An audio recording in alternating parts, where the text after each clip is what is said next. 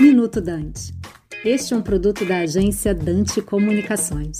A administração da primeira dose da vacina contra a Covid-19 atingiu a marca de 15% da população brasileira.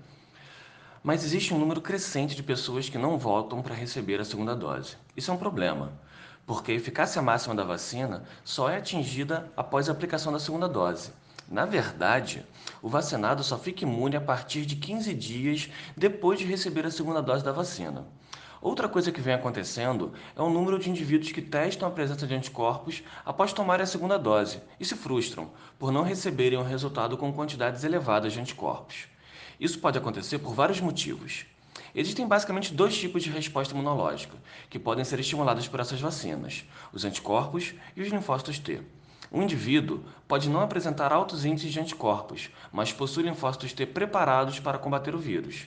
Outro motivo para a ausência desses anticorpos tão queridos pode ser porque a grande maioria dos testes detectam anticorpos que são induzidos por moléculas presentes no vírus, mas nem todas são presentes na vacina. O mesmo fato ocorre na vacinação contra a hepatite B, onde os anticorpos induzidos pela vacinação não são necessariamente os mesmos induzidos pela infecção natural pelo vírus. Devemos sim confiar nas vacinas que já tiveram suas eficácias comprovadas. Porém, estar vacinado não significa imunidade à infecção, mas imunidade à doença.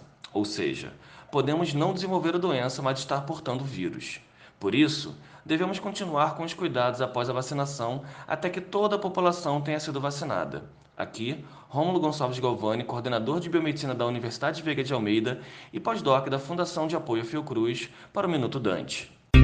Você acabou de ouvir Minuto Dante, um produto da Dante Comunicações.